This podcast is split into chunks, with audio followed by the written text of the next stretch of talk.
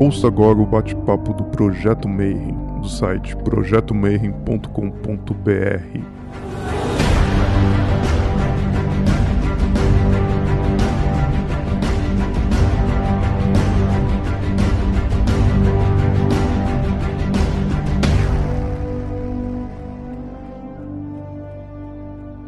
Eu venho fazendo oráculos e me preparando para começar o Homer com vocês esse ano. Diante de todas as histórias das contagens do Homer, de que surgiu, eu senti a necessidade de que a gente se preparasse não apenas de forma racional.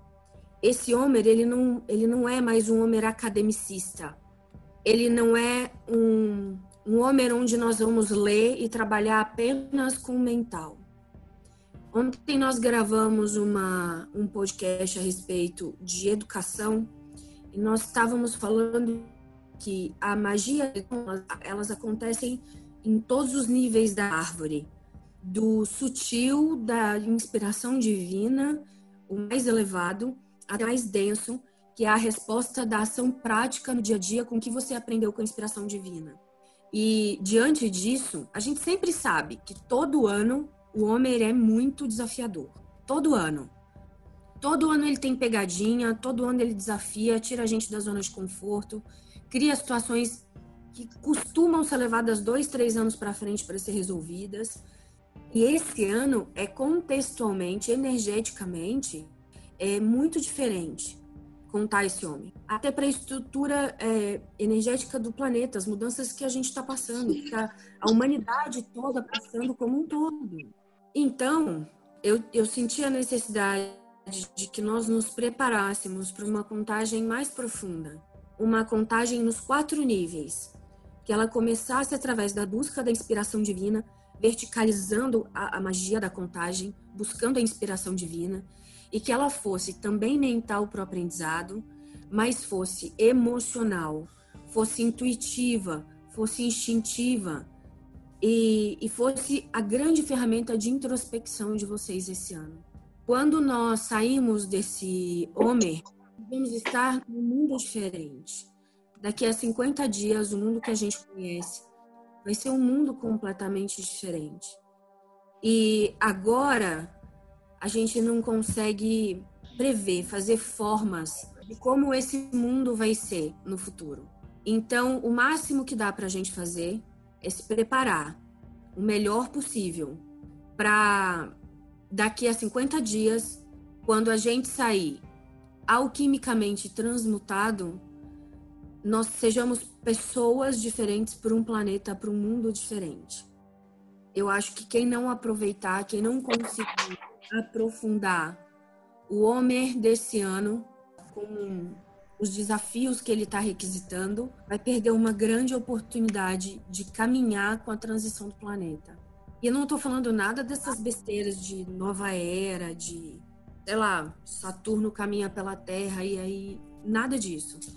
Eu estou falando do real. Existe uma mudança, nós estamos vendo essa mudança, ela está acontecendo e a gente precisa se preparar. Como nós temos o Homer, que é uma grande ferramenta iniciática e que preza, uh, que prima, ela começa o trabalho pelo retorno a si mesmo, pela visão de si mesmo, pela avaliação de si mesmo, então eu achei que a gente pudesse começar a nossa conversa, a nossa preparação com, com o Homer, trazendo a seriedade e a profundidade do que ele vai ser esse ano. Nós temos 53 pessoas, nós já vamos começar agora. Nós temos 54 participantes. Eu gostaria de solicitar para quem entrar colocasse o próprio microfone no mudo. Só o da Rer que não vai ficar com o microfone no mudo, porque ele vai seguir o primeiro roteiro que nós falamos. Quem precisar fazer perguntas, escreve é, na lateral do chat aqui embaixo. Eu vou juntando as perguntas e a gente, o, o Rer vai olhando lá também e a gente vai respondendo aos poucos, ok? Pessoal, boa noite. Sejam todos muito bem-vindos ao nosso encontro de preparação do Homer. Nós vamos entrar numa jornada do herói, acho que só vista nos idos da criação do, do Homer, e o Daher vai falar isso pra gente. mas essa vai ser, a meu ver, e eu chamei ele para uma conversa domingo, ele pode contar para vocês, porque eu queria saber da visão dele. Eu sinto que vai ser desafiador essa contagem do Homer desse ano e que nós estamos caminhando junto com as mudanças para entrar mudados, diferentes, num mundo diferente daqui a 50 dias. Nós vamos passar pelo roteiro básico que a gente escreveu agora com quem já tinha entrado com o Darry. Vocês vão fazendo as perguntas e a gente vai respondendo aos poucos, ok? Darry, pode ligar seu microfone, fica à vontade. Nós temos duas horas. Não liguem o microfone para a gente não perder tempo. E quando vocês quiserem fazer perguntas, vão escrevendo na lateral inferior. Sejam todos muito bem-vindos, é um prazer imenso estar com vocês aqui. Shalom Alerim, paz todos. Então, conversei domingo com a Priscila né, sobre a perspectiva judaica para este Homer, né, diante de uma época de pandemia.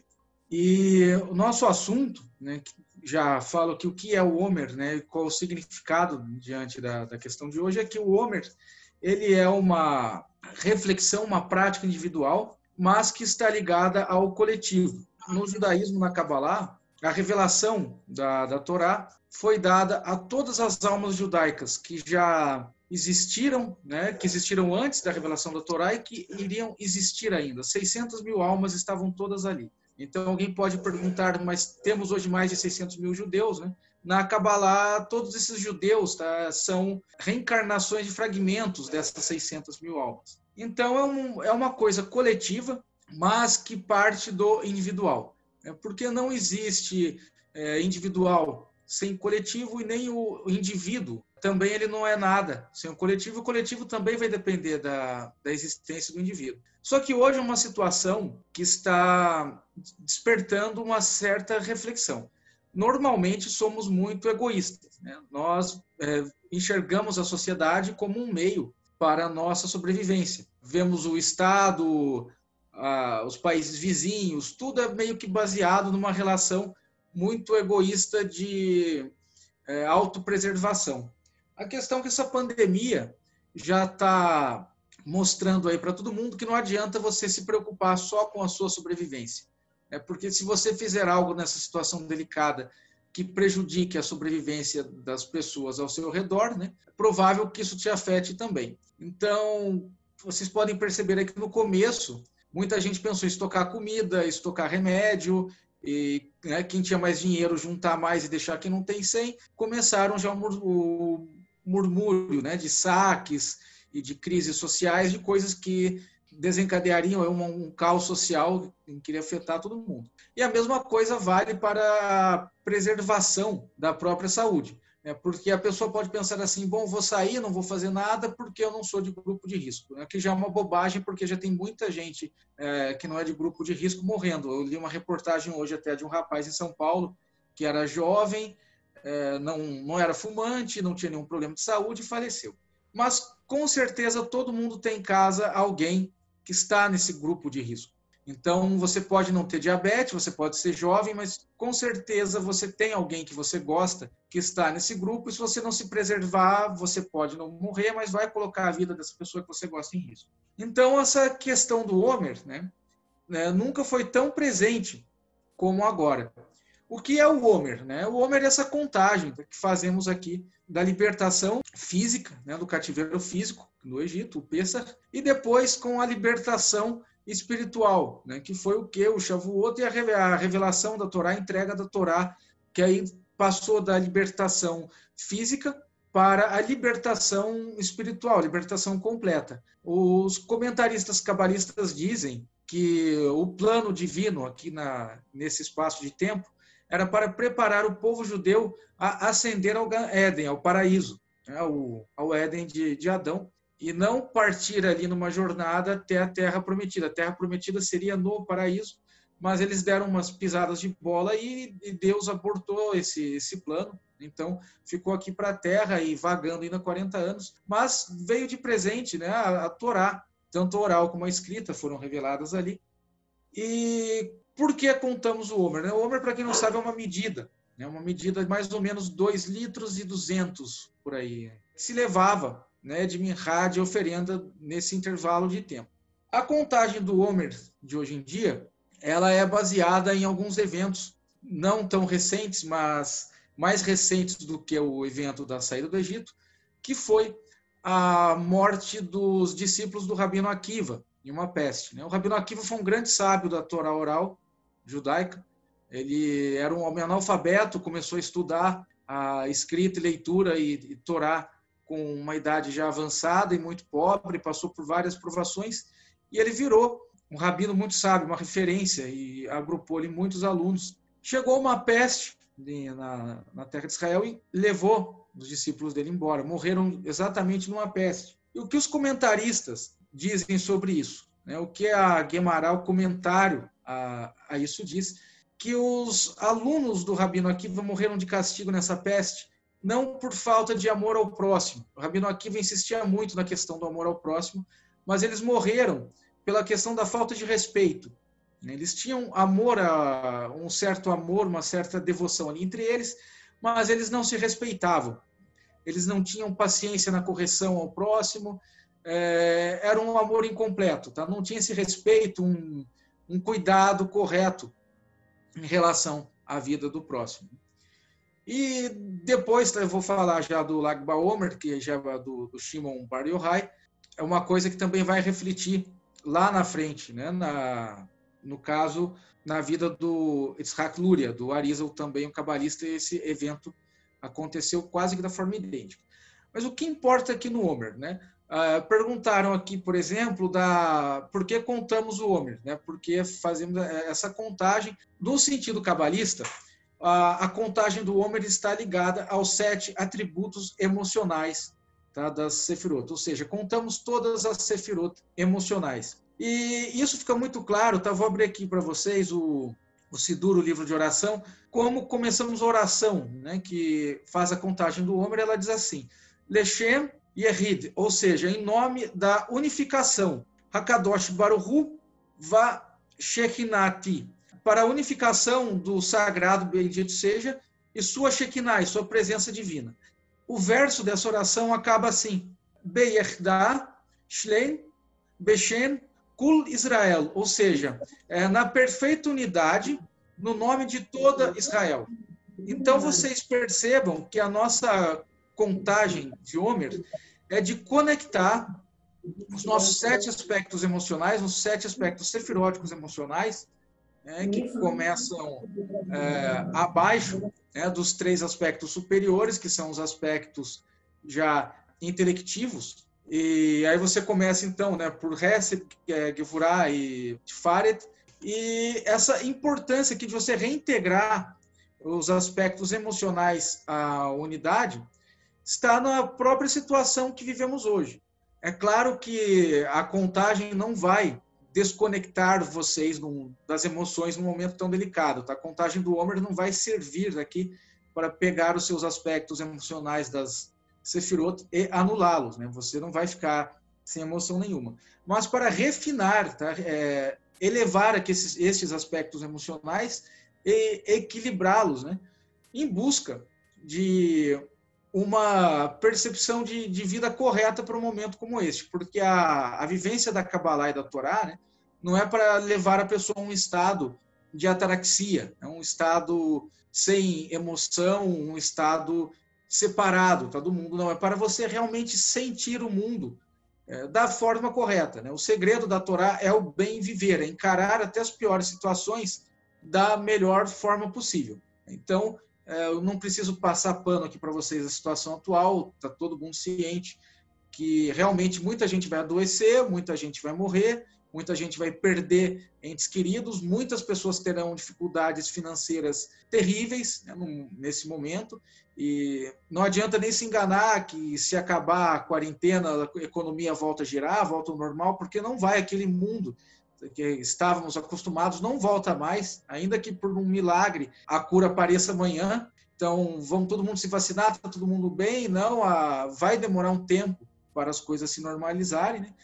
Então, temos aqui duas oportunidades excelentes, tá? do ponto de vista cabalista, da, da no sentido prático da nossa vida. É, passar este Homer meditando é, pensando aqui é, em como faremos a elevação dos nossos aspectos emocionais para enfrentar um momento tão difícil. E foi justamente num momento como esse né, que a contagem do Homer foi ressignificada, que ela passou a ser contada como um luto, né, um luto pela morte dos discípulos, dos alunos do Rabino Akiva. Então, temos aí esse aspecto mais teórico ligado à prática e um momento muito semelhante àquele, né? um momento de peste, de dificuldade, é, sem contar que, além da peste que levou embora os alunos do Rabino Akiva, era um momento também de muita incerteza ali na, na terra de Israel. A dominação romana oprimia muito os judeus ali. Alguns comentaristas da, da época dizem que a situação até entre os judeus não era boa, né? das várias seitas ali disputando o poder, que o homem só se sentia seguro andando com uma faca no peito e uma nas costas. O homem andava com duas facas para puxar, né? uma na frente e uma atrás, porque as, os levantes, guerras civis e assassinatos e vendetas eram comuns, é, e o romano também descendo o chicote. Então era uma situação de peste e de incerteza, né? como a nossa. Então parece que esse ano aqui o nosso plano Malkuth, né, tá realmente encostando ali no lado clifótico, né, no aspecto é, negativo, né, num, num lado já ligado à morte, à destruição, né, mas é para nossa retificação. Né? Tudo isso está acontecendo aqui para que a, a retificação do mundo individual ocorra. O, aqui também fizeram uma pergunta é, para falar também sobre o Lago Baomer. Né?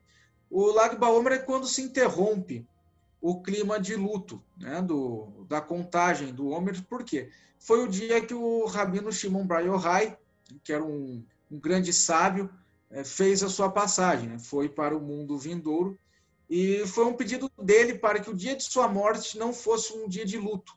Ele era um discípulo do Rabino Akiva, foi um dos poucos sobreviventes até daquela desgraça toda.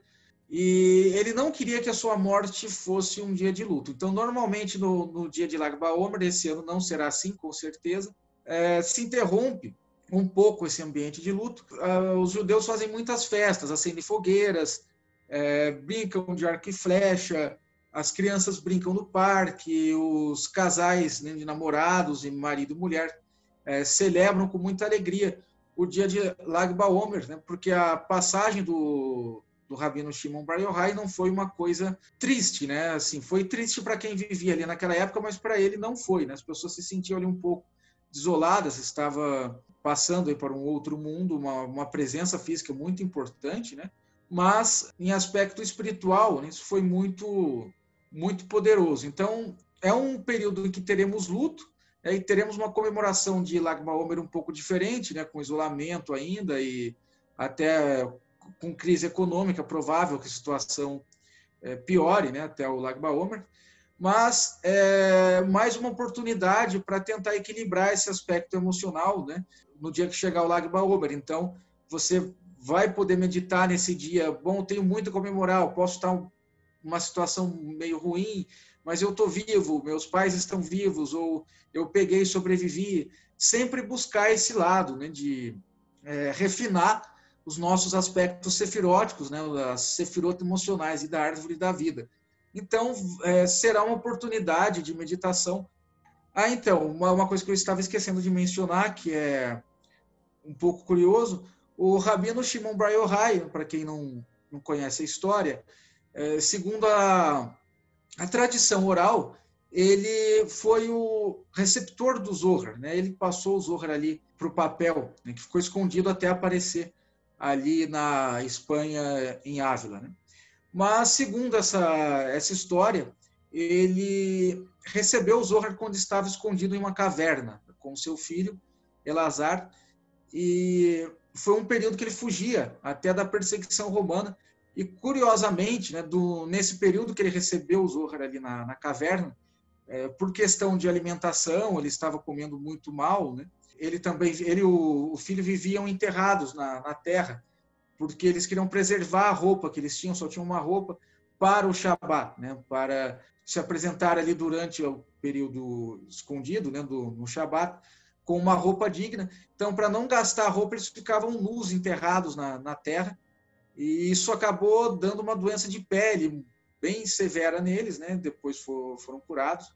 E o Zohar apareceu também nesse contexto de doença, de provação. É, e até a primeira vez que o para vocês né, terem uma ideia da importância das sefirot emocionais, até o Shimon Bar Yochai, que era um grande sábio, um homem santo, quando ele sai a primeira vez da caverna nesse período escondido, ele olha e vê um homem que estava arando um campo. Ele sentiu uma emoção negativa e pensou né, com a emoção negativa: nossa, esse homem está perdendo tempo arando o campo. E como ele já estava tão poderoso, né, tinha adquirido tantos poderes espirituais, o campo incendiou e o homem morreu queimado. E uma voz veio do céu, o próprio Deus, Hashem, falando: é, Shimon, eu te coloquei para fora para salvar o mundo, não para destruí-lo. Volta que você não está pronto. O filho dele fez um, uma espécie de milagre, uma, uma ação espiritual. A vida daquele homem foi devolvida e o campo restaurado. Ele voltou para a caverna ali com o filho e passou mais um tempo ali refinando né, as suas emoções para sair dali utilizando os seus poderes espirituais de uma forma que fosse boa para o mundo. Isso coloca em xeque né, a nossa situação. Como eu falei, vivemos uma época de pandemia e não adianta só você ser bom para si. Se você não fizer algo também pelo próximo, você vai sofrer. Pode não sofrer essa semana, pode não sofrer na próxima, mas com certeza, até essa crise passar, as atitudes mais egoístas darão algum fruto bem cruel, né? bem mais do que em outras épocas. Né? É, alguém tem alguma dúvida? Alguém quer comentar algo? É, Darre, a Jéssica pediu se você pode é, explicar um pouco mais sobre retificação do mundo individual, porque ela não conseguiu entender é, o que é isso, como funciona na prática através da contagem do homem. Então, Jéssica, a retificação individual né, na, na, contagem do Homer é pelo seguinte: é, você repare que o, o Homer é uma multiplicação de 7 por 7. As sefirot emocionais elas são as mais complicadas. Né? Por quê? As três sefirot superiores, elas não foram fragmentadas. Então, você olha aquela representação né, da árvore da vida, você tem aquela representação. Aquela representação é ideal né, dela, digamos assim. Na verdade, na nossa vida, para as pessoas que estão aqui, no mundo no geral, é, essa disposição não está assim as sefirot emocionais, elas passaram por um processo que chama Shibirat Hakelim, é, que quer dizer o rompimento ou estouro dos vasos. Quando ah, ocorreu né, a manifestação aqui do mundo para que fosse possível a retificação, esses atributos emocionais, as sefirot emocionais, foram literalmente espalhadas. Então, nosso trabalho aqui no Homer, né, a sua retificação individual, é como você estivesse juntando cacos. A melhor forma de descrever o que você perguntou é essa: você estará é, juntando cacos. Então, cada dia da sua meditação, é, do seu estudo, cada dia do Homer, cada dia da contagem, será uma oportunidade para você juntar os seus cacos. Né? Eu vou colocar isso até na meditação diária para vocês de qual aspecto ali da sua retificação individual você vai trabalhar. Então, você vai pegar esse seu aspecto como se estivesse realmente fragmentado e misturado. Né? Você tem, às vezes, é, sentimentos da misericórdia misturados com o do julgamento. Assim, totalmente fragmentados e misturados. E o que você vai fazer nesse dia é separar, né? ordenar tudo. Ter o período aqui para retificação do mundo individual é justamente esse, tá? É juntar ali as suas emoções e se ordenar, né? O Homer ele tem uma organização lógica, né? Bem lógica, bem matemática, as leituras são bem organizadas justamente para isso, tá? Para sua retificação individual, para que ela possa ocorrer, porque você saiu de uma escravidão física, né? Então agora você está caminhando para uma liberdade é, espiritual. E a liberdade, para ela ser bem desfrutada, ela tem que ser desfrutada por uma pessoa consciente. Para você chegar à sua liberdade espiritual, que é o fim do período do Homer, é, você tem que tomar consciência, né? tem que ser consciente. Então, esse aspecto aqui para você, é, você pode até anotar já, eu vou falar isso nos vídeos, tá? Para não ficar é, perdido só por aqui, sempre vou lembrar vocês disso. que é um, um período para você aproveitar a tomada de consciência, de ser consciente. Então, tudo que você fizer aqui no, no Homer, isso é, é para a vida toda, né? mas no Homer é uma oportunidade melhor né? para você começar a perceber, é, deve ser feito em busca de uma tomada de consciência, de ser consciente. Alguém tem mais alguma dúvida?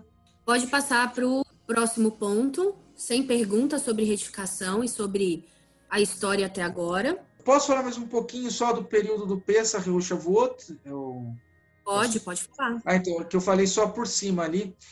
Eu mencionei aqui que esse período né, uma, uma marca né, do, da liberdade física, né, da, da libertação física, até a liberdade espiritual. Na Kabbalah, né, nós percebemos que, o Zohar até menciona bastante isso, que a, os eventos que acontecem hoje, né, e até a própria a é, manifestação do, do Mashir, eles são ligados algo que aconteceu lá atrás, né, que quando José foi vendido ao, ao Egito, né, foi os seus irmãos ali cheios de, de, inveja, né, entregaram José ali para o Egito. Depois essa história até é bem conhecida, né, vocês já, já conhecem que ele leva o povo judeu, seus irmãos ali para o Egito e o povo hebreu acaba escravizado, feito cativo ali no Egito, dá aquela trabalheira toda para sair e chegar a essa libertação física. É, o que essa essa libertação física, né, esse esse primeiro cativeiro aqui no Egito, é que foi o, o primeiro cativeiro que o povo hebreu sofreu assim, em larga escala, né, foi do no Egito. E depois né, teve a, o cativeiro na Babilônia e por último, né, o, a queda do segundo Bet Mikdash, do segundo templo, e o segundo exílio, né? O segundo exílio que também é um cativeiro, né? E depois ainda vários cativeiros ainda que o povo hebreu né, foi passando.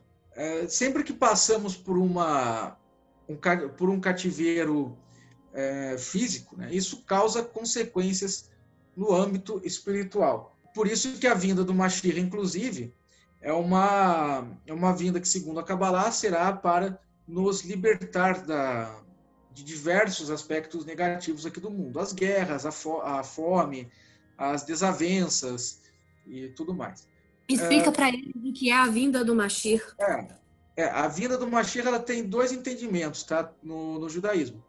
Uh, um entendimento mais comum, que está até nos princípios da, de fé do judaísmo é, ortodoxo, né, chamado ortodoxo, do Maimônides, é que aparecerá um grande rei, né, um, um rei Messias, que trará um, um, reino de paz no mundo, de paz e bonança. Esse reino tá, não seria só para os judeus, mas também para todos. Né? Então é dito que durante esse reino, quando esse reino começar, até a conversão ao judaísmo será proibida.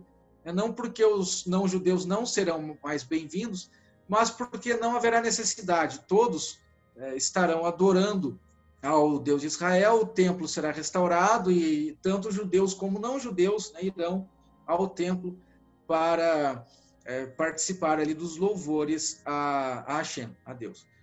Há um entendimento que é mais presente nas comunidades judaicas reformadas e liberais, que diz que não esse, esse reino, né, esse reino não será feito por um rei é, humano, é, seria um despertar de consciência que vai começar pelos judeus, e esse despertar passará para a humanidade como um todo, e esse reino de paz e bonança será uma manifestação natural desse estado de consciência.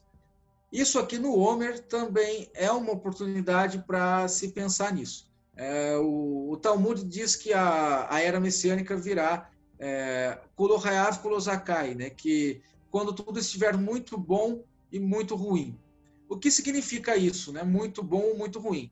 A gente tem uma tendência a fazer uma ideia de profecia mais ou menos segundo o entendimento cristão. Então, terá pestes, mas terá, é, terá fé e assim por diante.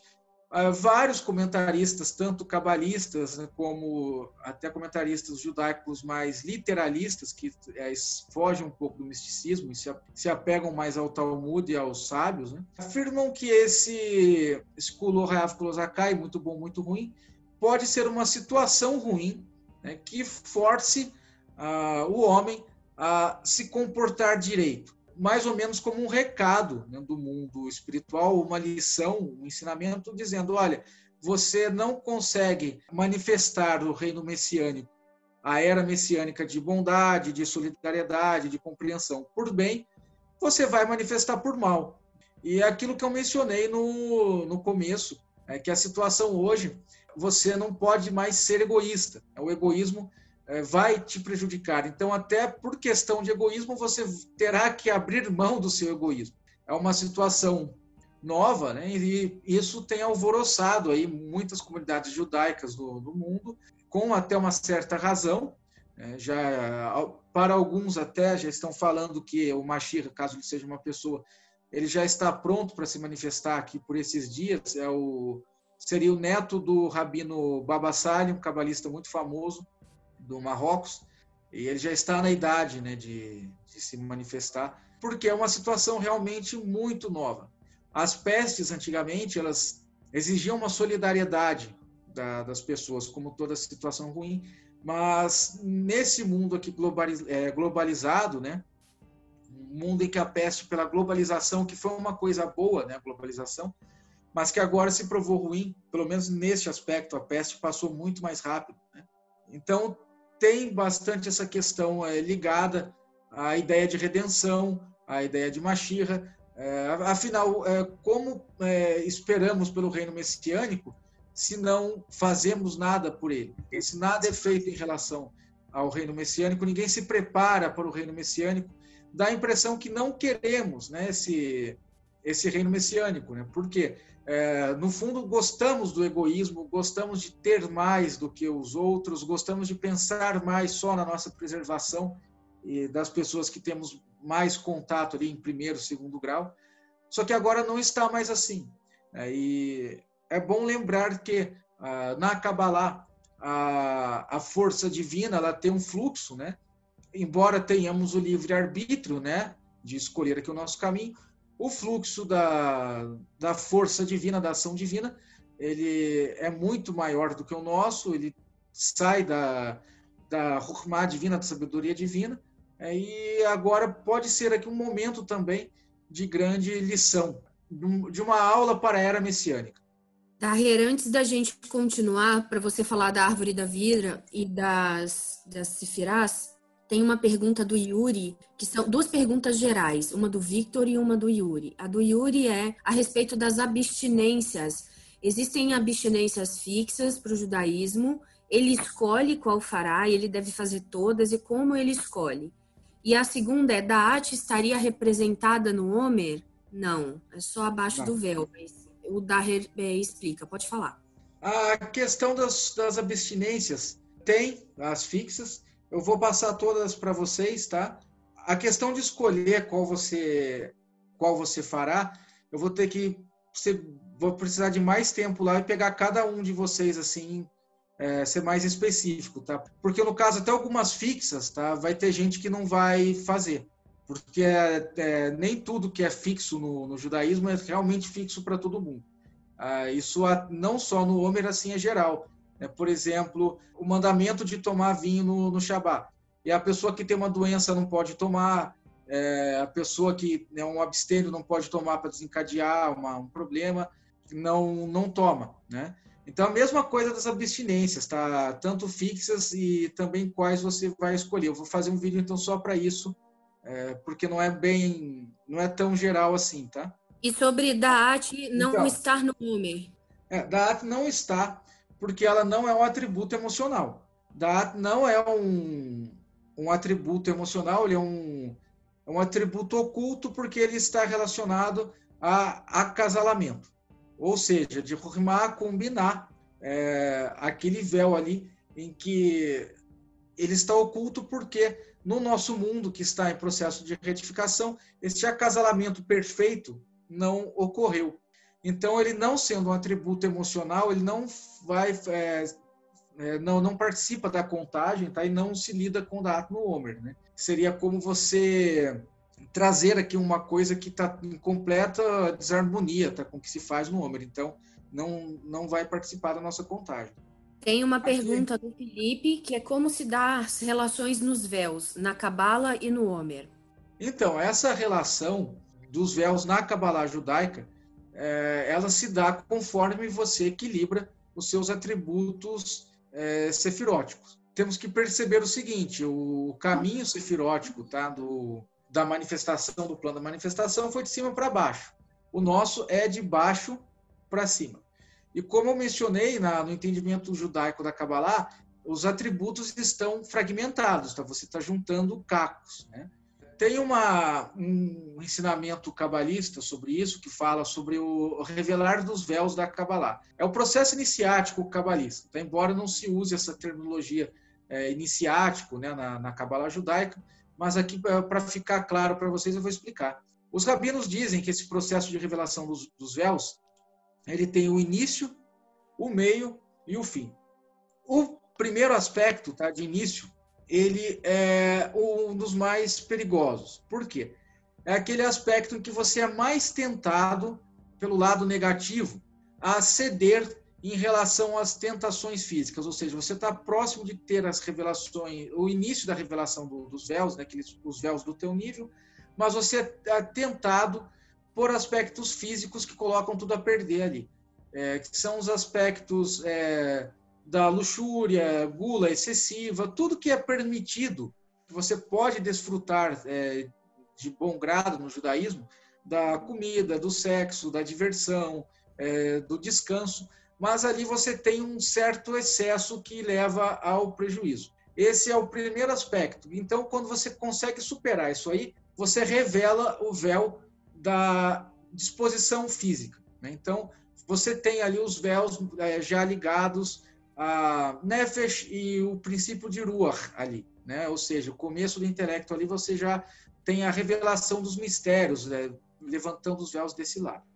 Depois você tem o intermediário, que é o mais seguro deles, né? que você já começa a revelar por completo os aspectos é, mais intelectuais. E por que é o mais é, seguro né, do caminho? Porque você já superou aquela, aquela jornada, aquele drama iniciático do aspecto físico, você já não é tão bobo. Né? Você sabe que pode fazer uma coisa desse jeito, mas que o excesso daquilo é prejudicial, o excesso daquilo fará mal, levará a um prejuízo. Né? Não é uma coisa que é entendida, não é o pecado em si de desagradar a divindade, né? isso não existe na, na Kabbalah mas que será ruim para você. Depois você tem o véu final, né, que aí você já vai de Neshama para Hayav, ou seja, você já está indo da alma divina, né, da alma ligada ao aspecto divino com o aspecto da unidade. Você já está ali para revelar o grande véu né, da At, para ter essa grande revelação. Só que aí surge a etapa que é a mais perigosa de todas, que é aquela em que os rabinos mencionam que muitos homens acabam caindo. Eles acabam tendo a revelação, né, do, a grande revelação levantando o grande véu, e se confundem com ou com o próprio Deus, com Hashem, ou com o Mashira. Ali o, o cabalista pode ter o delírio de que ele é o Mashira, de que ele é o próprio Deus. É, o Shabbatai de Sevi, por exemplo, é um, foi um falso Messias que surgiu no, no meio do povo judeu. Para quem não conhece muito bem a história dele, vou só resumir aqui. Ele surgiu na Turquia era um grande cabalista, era um homem de grande poder espiritual no começo da sua jornada, e ele se identificou como Mashir, como Messias. Ele causou tanto distúrbio ali no, no Império Otomano que o sultão né, chamou ele para ter uma conversinha e falou: Olha, ou você se converte ao Islã e leva os seus fiéis para o Islã, ou vou cortar a cabeça de todo mundo. Ele escolheu virar muçulmano e vários né, seguidores dele também viraram muçulmanos e surgiu ali a seita do Domer, né, que é uma uma seita cripto-judaica na Turquia. Eles seguem é, costumes muçulmanos, seguem a fé muçulmana, mas praticam algumas coisas do judaísmo de forma escondida. Só que isso abalou muito o mundo judaico na época. Teve suicídio de gente decepcionada, teve levante, teve gente achando também que era o fim do mundo, se matou. É, foi um distúrbio tremendo, absurdo, né? É, o próprio Rabino Abulafia, segundo alguns, caiu nesse engano, numa época que é, ele achou que ele era uma xirra capaz ali, de unir o cristianismo, o islã e o judaísmo. Não se sabe ainda se ele tinha mesmo essa ideia ou se foi uma má interpretação do que ele quis dizer. Na minha opinião, uma má interpretação nos seus escritos. mas aí já é uma coisa muito técnica, né, para abordar aqui. Mas enfim, essa é a parte mais perigosa aí do véu. Isso na contagem do Homer é bom que vocês tomem é, cuidado. Tá? Como eu já falei, a contagem do Homer é muito importante né, a observação de si. Você observar ali de, as suas emoções, os seus aspectos emocionais e não confundir muito as coisas. Não começar a delirar que está se espiritualizando demais, que está ascendendo demais, ou que está tudo muito ruim, que vai morrer, que está tudo muito para baixo, que é o fim dos tempos, não. É para uma auto-observação, né? uma observação é, individual. Você só consegue enxergar algum véu, né? chegar a Daat, chegar à revelação do conhecimento oculto, quando você se conhece. E você só se conhece se observando. Né? Como você vai conhecer alguma coisa que é uma a revelação do, do macro em relação ao teu micro, se você não conhece nenhum micro direito ainda, né? É, Darrer, o Dimitri perguntou se você concorda com a teoria de que até o 33º dia existe uma força sobre que a gente precisa colocar para conseguir manter e que depois de, do 33º dia há uma força que nos impele e ajuda a terminar a contagem. Tem fundamentação na Kabbalah judaica? Tem. Tem porque o, o Homer é gradual. É, então, tudo que é gradual você vai é, eliminando etapas. Então, é claro que o primeiro dia é difícil, o segundo, é, você vai, quanto mais tempo passa, você vai percebendo que as dificuldades são superáveis. Então, todo mundo aqui com certeza já passou por alguma situação da vida é, muito ruim que imaginou já que não ia sair daquilo, que uma sensação ruim não iria passar, uma, tri uma tristeza muito grande não iria embora, e viu que acabou passando e sobreviveu. O dia 33, que você faz até muita força para seguir, depois vai te impedir a terminar, tem um significado na Kabbalah. 3 mais 3, qual é a soma? É o 6, né? O 6, ele tem a, o próprio símbolo, tá? Que vocês já vão lembrar, que é bem conhecido que está na própria bandeira de Israel, que é a união das duas naturezas, né? o masculino e feminino, o fogo e água, ascendente e descendente, que ali você tem unidos. Então, se você chegar até esse dia? Isso é o significado na Kabbalah também, você conseguir chegar direitinho até esse dia, esse ímpeto de realização, é, é essa retificação né, de realização, vai te impelir para seguir até o final. As últimas cascas são as mais profundas a serem curadas. É, também, né, também. Por isso que o Homer segue essa contagem gradual e te prepara. É mais ou menos como se fosse um próprio jogo de videogame. Né? Você tem ali o, a fase que tem aquele chefão, né, o difícil de matar ali no jogo, mas quando você chegou nele, você já adquiriu uma certa habilidade o sistema cabalista ele é muito ligado à nossa vida prática. Né? Então, se você estudar como funciona a nossa vida, né, como funciona a ordenação da nossa vida prática, de tudo que tem no mundo, né, como é o, preparo, o treinamento para qualquer coisa, você vai conseguir levar isso para o sistema cabalista. Né? A Kabbalah ela não exige nenhum é, esforço irreal, não exige nenhuma é, to, nada que seja é, impossível.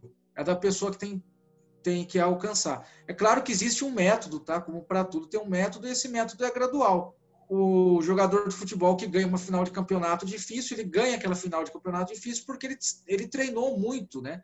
Ele fez uma preparação de treino físico, tático, é, mental, para chegar lá naquele momento difícil e vencer. Se o cara não, não se prepara para esse momento difícil, ele passa a semana inteira sem treinar, na farra, bebendo, é, badernando aquela final difícil, né? não, não vai conseguir nada. Tudo na Kabbalah, mas o over também segue esse preparo. Os dias são treinamentos, tá? São treinamentos até a fase final. Então, se você fizer tudo direitinho, né? Fizer a contagem direitinho, preparação correta, você vai chegar aí nessa fase final né, como um atleta bem preparado aí para sua decisão. Né? O Felipe perguntou aqui: enxergamos que o foco é, são as sefirot em relação a juntar os cacos. Gostaria de saber se existe alguma influência dos caminhos. Existe algum é, exercício para os caminhos no estilo Homer? Bom, é, essa questão dos caminhos da Sefirot, você tem primeiro os caminhos sefiróticos lá na é, teoréticos, né, ligados mais à teoria. Você vê que o do Hagra, diferente do, do Yitzhak Luria, do Moshe é, Cordovero, é um outro caminho, porque isso está mais ligado àqueles caminhos sefiróticos de como interpretar, é mais ligado à teoria na formação do mundo, e claro que isso vai é, refletir também como você vai adotar a retificação dos atributos sefiróticos no ser humano. Então, cada escola de Kabbalah, cada grupo judaico, ele tem um caminho ou uma forma né, de trabalhar ali a vida dia a dia no, nos mandamentos e nas meditações e nas orações. Né? É, o que eu posso te dizer de exercício em relação aos caminhos da Sefirot no estilo do Homer é, são exercícios ligados a cumprimento de mandamentos, mandamentos judaicos, de leitura diária das parashot, da, das porções é, da Torá, e de meditações relacionadas àquilo. Eu não sei se vocês conhecem ainda muito bem o calendário judaico. No judaísmo se tem um, um calendário de leitura, né, que um, um judeu mais observante, religioso, não só é, Haredim, que são os ortodoxos, até é, conservadores, liberais se preocupam com a prática também seguem, que é de você ler uma porção diária é, de Talmud, uma, uma porção diária é, de Torá e também de profetas. Né? É, no caso aqui, esse exercício, tá? É uma, você faria essas leituras diárias e meditaria qual aspecto está ligado aí à retificação sefirótica e aos caminhos da árvore da vida. É, como ficarão as práticas dos exercícios no dia seguinte? Em tempos de quarentena. Bom, Evandro, eu vou pela recomendação é, dos rabinos, tá? que não são. Alguns rabinos ortodoxos estão recomendando assim. É uma já é uma explicação, uma recomendação do, dos conservadores e dos liberais, que é a que eu acho a mais racional. Né? Tem alguns grupos mais fanáticos em, é, em Israel estão ameaçando não cumprir nada da, da quarentena, fazer tudo normal, vida normal, porque isso é um decreto e tal. Eu não entendo assim, tá? Quem quiser uma quiser seguir a opinião deles, pode seguir, não é da minha conta. Eu vou seguir a seguinte recomendação: respeitar a quarentena e adaptar tudo né, para o nosso âmbito de casa. O que não der para fazer, o que não der para adaptar, simplesmente não será feito. Temos o mandamento de oferecer sacrifício no templo. Não tem mais templo, nenhum judeu mais ultra-ortodoxo está oferecendo sacrifício no templo. Né, porque ele não tem templo, uma impossibilidade. Hoje, né? Se o, o, sentido do Homer é você buscar essa retificação individual em busca do coletivo, né? desapegar desse egoísmo, nem que seja na marra, é, como você pode pensar em cumprir alguma coisa à risca, descumprindo uma recomendação que vai colocar a vida de alguém em risco? Não, não compensa você pensar em uma coisa que não. Ah, isso não dá para fazer, então eu vou fazer. Você sai, faz e volta para casa e contamina sua mãe, sua avó, ou contamina uma pessoa na sua casa que não, não está bem de saúde e mata essa pessoa, não vai ser bem aproveitado isso não, né? É, o que eu achei curioso que um, um rabino Haredim lá que garantiu que corona é, só pegava em gente assim assado, que judeu não ia pegar corona, que não ia ter corona na terra de Israel, que não sei o quê, era só para castigar as pessoas ruins. E hoje ele está contaminado e praticamente toda a congregação dele também está contaminada. Eles conseguiram realmente criar um ambiente ali, uma bomba de vírus e quase todo mundo se contaminou. Vai ser um caos, muitos deles vão morrer porque não vai ter leito para todo mundo. Provável que eles tenham causado um problema de saúde né, ali em Israel. Então, é, vamos buscar o Homer aqui dentro, aqui na, no que dá, dá para fazer, tanto, tanto até o que for feito para fora que dá para fazer, mas tudo buscando aqui dentro. Nem caindo no relaxo, isso não dá para fazer, não vou fazer, mas tenta meditar naquilo, pensar naquilo do, no seu interior. Né? É mais importante no momento agora se preocupar com todo mundo, né, do que só com a nossa prática, com o nosso gosto, né? É, a nível de estudo e acompanhamento de iniciantes, conhece como é o programa Kabbalah Revelada, da CAP TV, da Associação Binei Baruch, é, que recomendaria para ajudar iniciantes a acompanharem. Uh, Jonathan, boa pergunta. Desculpa, eu perdi alguma pergunta de alguém que eu não enxergo, gente, nem de óculos, tá? Deixa eu, desculpa aproximar tanto aí. Eu não conheço esse programa. A Binei Baruch é uma associação que é boa, mas esse programa eu nunca vi. Eu nunca vi esse, esse programa, não. Posso até procurar e comentar com vocês depois lá no grupo. Eu recomendo de Kabbalah para estudos. Tem um canal no YouTube que você é, é só procurar lá, Rabino Intelectual. É um rabino do, do Rabat, muito bom. Né? Um rabino é, cabalista que faz estudos do Tânia, que é base da, da Kabbalah. Eu recomendo também o Dudu Levison, que é um rabino aí de São Paulo. Ele tem agora uma universidade de Kabbalah, ele tem muitos vídeos abertos aí no YouTube para todo mundo. Também é um, é um rabino muito confiável é, e que dá a Kabbalah em uma linguagem acessível, aberta, mas não fica só aquela coisa superficial. Ele tem um método que ele aprofunda num tema com tanto talento que até a pessoa que não entende nada acaba se aprofundando na Kabbalah de uma forma bem natural. Então, é, procure esses dois que você não vai se arrepender. O Felipe perguntou, terá sim, Felipe, eu estou resolvendo um problema de equipamento que eu tive aqui. Eu tive um problema com a gravadora e com o notebook que uso para renderizar vídeo. Já estou finalizando aquele de Kabbalah e vou é, preparar mais uns dois cursos aí para vocês. É, um será também de Kabbalah, uma continuação mais avançada. De resto, ainda estamos é, preparando. Newton Bonder, não. Newton Bonder é meio meio complicado. Não gosto de falar mal das pessoas, não estou falando mal dele, tá? Da pessoa dele, mas do ponto de vista judaico, tá? De, de halahá, ele deixa muito a desejar. Não estou querendo dizer que ele é uma má pessoa, que eu não recomendo. Para mim, não, não funciona, tá? Pro meu gosto, assim, do meu modo de vida judaico que eu vivo, eu não recomendo Newton Bonder, não, tá? Pode ser que tenha gente que goste e tal, mas até respeito, mas né, não recomendo, não. Rafa, nós temos uma hora de gravação, então você pode fazer uma explanação da árvore das, ce, das Sefirotes para eles? É, geral ou do, do Homer? Pode ser geral também? Pode, pode ser geral pode também. Ser. Então, pessoal, é, do modo geral, o que significa a árvore da vida, Etzraim, né?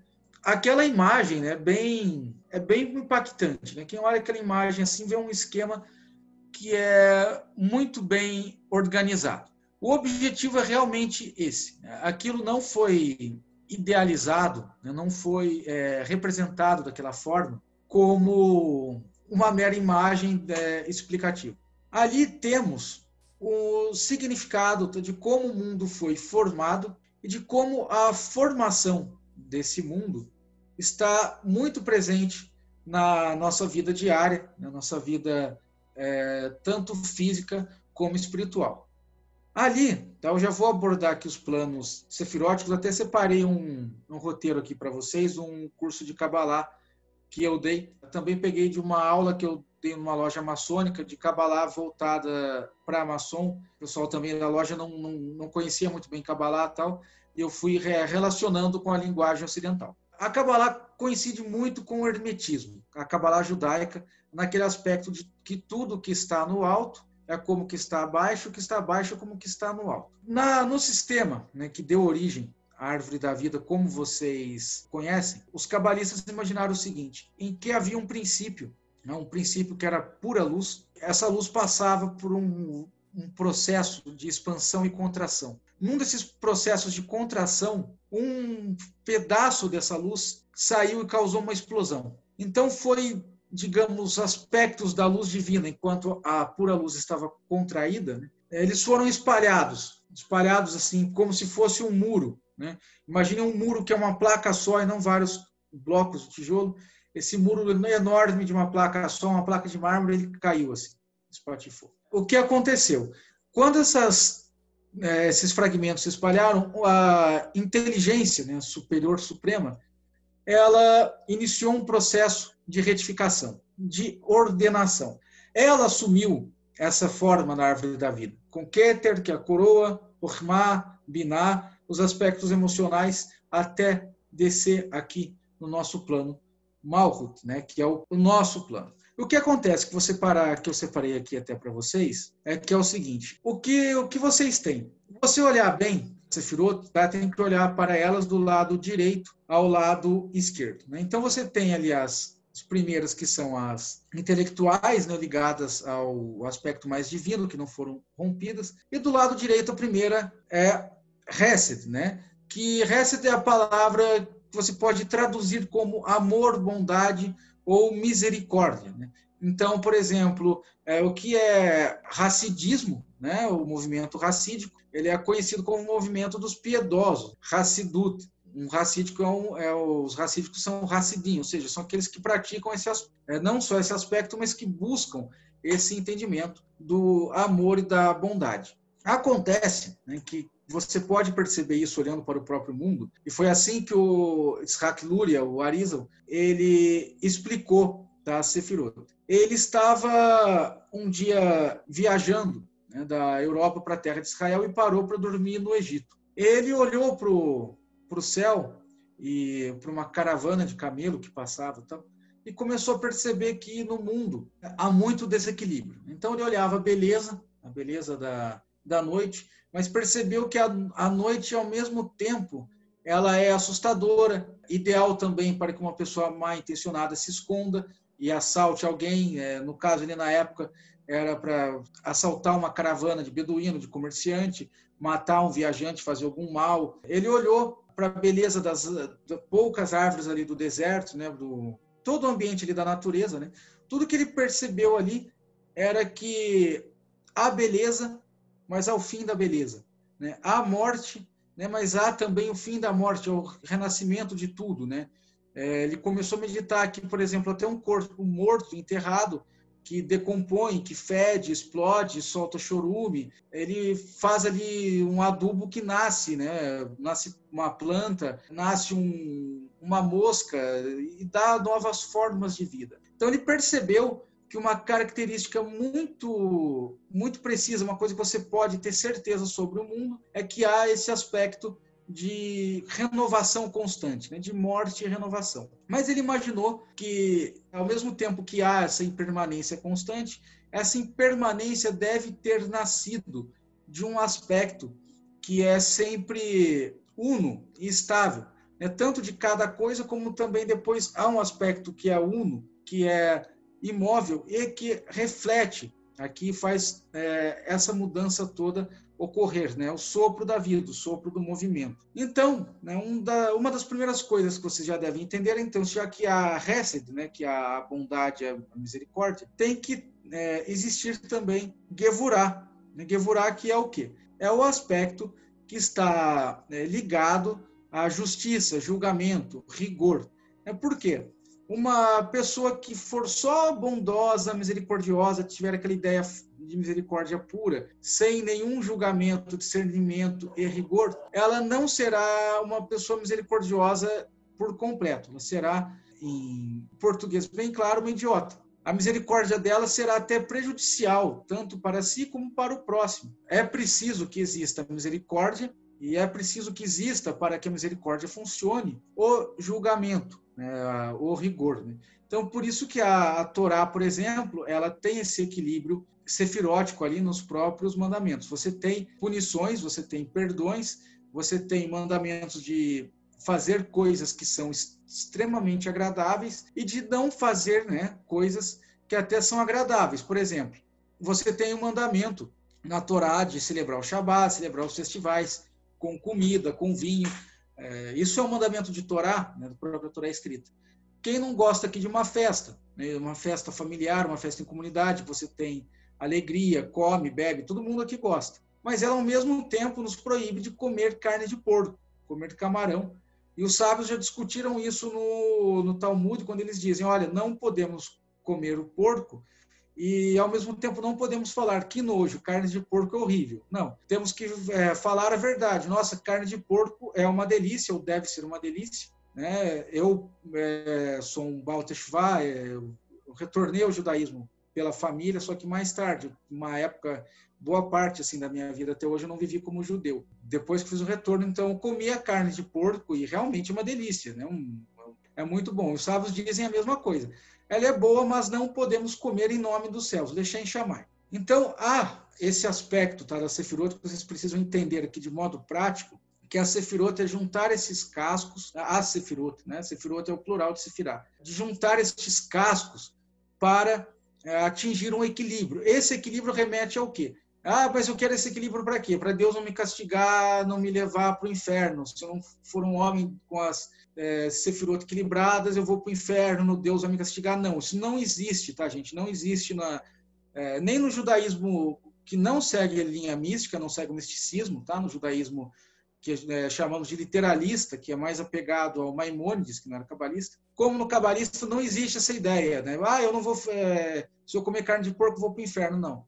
A ideia é a seguinte: é, você sabe que a ordem das coisas, as coisas ordenadas, ou seja, sefirot equilibradas, você juntou esses cascos e reequilibrou é a forma que o mundo foi organizado para funcionar. E quando você está conectado a esta organização, você vive melhor. O sentido da Kabbalah, tá, quem, quem faz Kabbalah prática, meditação cabalista, já passou por coisas sobrenaturais, já teve sonhos e visões e tudo mais, que são importantes tá, na nossa vida espiritual, na nossa vida física, mas não são o aspecto mais importante. O segredo da Kabbalah, o sentido da vida do cabalista, é viver bem, Tá? Não quer dizer, se viver bem, você ser feliz o tempo todo, ou só ter bênçãos materiais é, na tua vida, ter uma vida sem problema. É, isso é impossível. Tá? Vivemos num, num, universo que foi organizado para atingir a sua retificação, é, e nessa organização teremos problemas. Tá? Vamos nos despedir de pessoas queridas, teremos mortes de pessoas queridas, ou morreremos na frente delas e deixaremos sofrimentos ou teremos doenças físicas, mas para que você viva bem, inclusive nesses momentos. Então, é, esse aspecto de equilibrar as emoções, os atributos emocionais da Sefirot, aí você tem naqueles esquemas todos, né? Que é uma coisa até que eu toquei, eu toco de novo com vocês. Reset, Gevurah e Tifaret. Né? O, o que acontece aqui, né? Quando você tem isso? Eu até deixei marcado que eu, o que eu falei, porque foi uma coisa que o pessoal gostou, salvo até em cursos que eu, que eu dou, sempre levo isso para não. É, eu acabo falando demais e esqueço do principal. Vocês percebam que ali na Sefirot você tem pilares centrais, certo? Esses pilares são nada mais do que acasalamentos assim que vão surgindo dos equilíbrios, né? Então, até você chegar ali da At, que não é nem contada, né, na na Sefirot, que até vocês perguntaram, né, sobre o, os véus, achei bem interessante to tocar nesse assunto que dá para é, prolongar, que você só terá o grande véu, o grande conhecimento ali oculto, revelado, né, quando você consegue né, reequilibrar ali, você junta e reequilibra as suas emoções, os seus aspectos emocionais. Então, esse sistema sefirótico da árvore da vida que encanta, é, não é para você entendê-lo, pensar, nossa, que maravilha, entendi o ensinamento difícil, tal, isso aqui vários livros e agora estudei bastante, entendi. Se você entendeu só assim, beleza, você pode escrever artigos excelentes e até dar aula de forma satisfatória sobre isso, mas num sentido prático, de cabalista prático, é, não fez diferença alguma na tua vida. Se você estivesse lendo o gibi do tio Patinhas, teria o mesmo valor espiritual. Tá? O grande valor espiritual disso tudo é para você entender nessa representação que você deve buscar harmonização que o eterno Akadosh Baruhu buscou trazer aqui para este mundo. Imaginem o seguinte, né? Eu até dei isso também num curso, essa, essa representação. Vamos supor, tá, que você tem uma caixa d'água, né, uma caixa d'água, aquelas enormes que solta água com muita pressão. É, e você tem uma, uma casa ali com vários cômodos que precisa ter torneiras. Né? Então você tem lá um banheiro, uma suíte, a cozinha, você tem uma, uma, uma torneira num outro cômodo, até chegar do jardim. E ali, nesse, nesse projeto de casa, o que vai acontecer? Se você pegar essa caixa d'água, essa água que sai com muita pressão, e colocar os canos ali né, pelas casas, e deixar o cano jogando água para fora, a água vai sair com uma pressão enorme e vai acabar com tudo, adeus casa. É, então imaginem, tá? Cada sefirá, cada bola, como se fosse a água dessa caixa d'água. E os caminhos sefiróticos são esses canos, tá? são esses canos que vão descer ali naquela bola com esse aspecto divino, né, pela torneira. Então, vamos, você pode imaginar assim: Hesed é uma torneira que solta o aspecto da misericórdia divina, da bondade divina. Gevurah é a torneira do outro cômodo que vai soltar o aspecto do julgamento, do rigor. Uh, agora tá, você pensa no, no seguinte: você tem que encher né, dois baldes de, de forma igual, né, você tem que colocar 100 litros de água em cada balde de Gevurá, é, de Hesed de Gevurá. Se você levar esses dois baldes para o quarto, o banheiro, que é só de Hesed, ligar a torneira lá, você só vai ter Hesed, só misericórdia, só bondade. O outro barril não terá aquilo que ele precisa, aquilo que foi proposto para encher. Então, imaginem essa organização tá, como uma canalização correta da energia divina para retificar o mundo, essa retificação no, no, entendimento cabalista, ela vai ocorrer mais cedo ou mais tarde, mas aqui na nossa vida que você tem que buscar. Você tem que buscar retificar isso aqui na tua vida. É, é para eu ter uma recompensa para o paraíso? É e não é. Os sábios dizem é, é mitzvah sahar mitzvah a recompensa de um mandamento, de cumprir uma, uma mitzvah, é o próprio mandamento, é o prazer de cumprir o mandamento. Mas essa sua recompensa, né, que você que você terá, é uma recompensa de viver de uma forma ordenada. E como eu sei que a morte, a questão não só de hoje, é no, no mundo inteiro, a questão da morte, de vida após a, de vida após a morte, né, é uma preocupação de todo mundo na Kabbalah não existe inferno eterno e tudo mais, e no judaísmo também não. Então, qual seria a diferença de eu equilibrar aqui esse, esse aspecto? Bom, a diferença é o seguinte: é, o objetivo da nossa vida é viver bem e morrer bem. Se ah, você alcançando isso, vivendo bem, morrendo bem, não tiver nada do lado de lá, a sua individualidade né, ter se evaporado, só o fato de você ter vivido bem, ter tido uma, um momento de morte tranquilo, já foi uma, uma grande recompensa. Né? Mas a Kabbalah, sim, afirma que há níveis, por exemplo, de moradas no paraíso, né? e de acordo até com conhecimento e realização.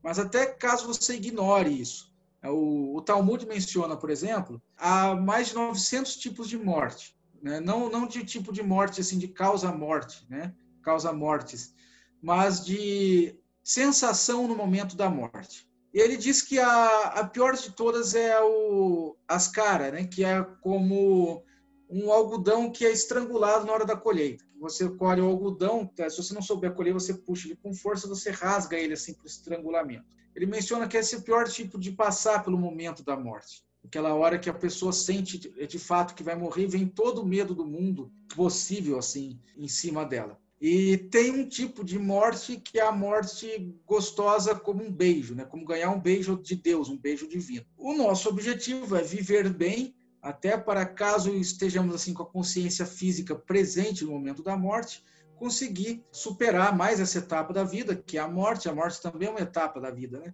É como qualquer função é, fisiológica, a diferença é que ela acontece de uma vez por toda. Ela não é uma função fisiológica que vai acontecer de novo com o mesmo corpo, como as outras funções. Né? Mas é esse o sentido aqui da árvore da vida, buscar essa conexão com o plano que o Eterno né, ordenou aqui para o mundo, de cima para baixo, você vai buscar isso de baixo para cima. Aqui o Felipe vejo que existe uma relação com o conto de Jó, quando é falado dos percalços que sofremos, pelo menos eu enxergo. Gostaria se existem alguns trechos da Torá e do Talmud que exemplifique na prática os aspectos psicológicos e energéticos da Sefirot. É, então, Felipe, é, da Torá e do Talmud você tem alusões tá, às, às Sefirot. Tá? Então, você tem alusões a Hurmai Binah, a Tfaret, a Netzach, a Hod e a Malhut, todos, todos, todos os nomes sefiróticos eles estão aludidos na Torá e no Talmud. Eles só não estão é, explicados, tá? Desse jeito, tá? Com, com trechos em que você é, tem um ensinamento da Sefirot. Isso começou a acontecer, primeira sistematização disso, era um rabino que se chamava Yitzhak Saginahor, né? Que era o... Saginahor quer dizer de muita luz, né? Era um, um rabino já do, da Idade Média, na França, século 13 por aí. Não, desculpa, século 12. Da era cristã deve ser século 12 é, que foi um dos primeiros a sistematizar a Sefirot por passagens que é, ele encontrou no Sefer Yetzirah, tá? no caso aqui a, a Sefirot, o texto mais antigo que você vai, vai achar em relação a isso, é o Sefer Yetzirah. É, mas ele pegou ali o Sefer Yetzirah e foi encontrando as alusões de Torá é, escrita, né, e de Torá oral, e foi organizando, ele foi, ele foi o primeiro a compor de forma mais sistemática ali a Sefirot. Mas você não tem, então, tanto na Torá como no Talmud, exemplos práticos, assim, psicológico e energético. Isso foi feito pela literatura rabínica cabalista depois. É provável que isso já existisse ali no, no, judaísmo antes de ser sistematizado na Idade Média. Isso você pode encontrar, por exemplo, na própria literatura crítica aos ensinamentos cabalistas. O Saadia Gaon, que foi do século X, escreveu um livro chamado Ramonot Vedeot, que é o livro das crenças e das opiniões. Ele escreveu esse livro em árabe, que ele era do, do Egito, um rabino árabe. Ele escreveu é, quase tudo em árabe, depois foi traduzido para o hebraico. Ele criticava ali um tanto a reencarnação. Ele falava: olha, tem no meio judaico pessoas com uma crença estúpida de reencarnação. Ele falando de forma crítica muito antes do surgimento da, da Kabbalah, né, da, da publicação da Kabbalah, digamos assim. Então, até pelos que eram contra né, a, o princípio da Kabbalah, você percebe ali que ela já existia, já, já admitiam a existência dela. Né? Mas, assim, né, de forma prática, como falei, não. Mais uma pergunta do Felipe. Existe algum nível, algum nível abaixo de SA de Malkuth? Sim. Malkuth também seria transmissor da luz de Keter para níveis mais densos. Então, Felipe, aqui você tem a, uma explicação que até algumas fontes rabínicas divergem. Tá? Se você for pegar mais assim, a explicação clifótica, segundo Arisa, né, o Luria, é, ele vai dizer que a, abaixo de, de Malhut, no, nos reinos clifóticos, você existe até Neshama clifótica, né? Neshama é, que desce até de Asiá e que vai alcançar um, um nível clifótico de Neshama, ou seja, você tem um aspecto elevado de alma, tá? Que consegue descer ali, se realizar num nível clifótico bem abaixo. Aí você entra na, na questão que diz o Walter Reb no Tânia, que é da, das clipotemeot, que são as, as clipotes que são impuras, né? e da clipanogá, né? que aí já é uma questão bem complexa, mas, Malkut, tá, da, da sua pergunta aqui, você está pegando bem o sentido. Ela é, sim, tá, uma transmissora da luz de Keter, e que essa luz, tá, ela, é, pela própria que é lugar, ela pode ser transmitida também para níveis mais inferiores, mas vai depender, vai depender muito do receptáculo, né? do tipo de casca, do tipo é, clifótico que está, você está lidando. No, no próprio sistema cabalista, que você tem a representação do, dos mundos, né? O Abulaf até calculou isso de forma mais exótica.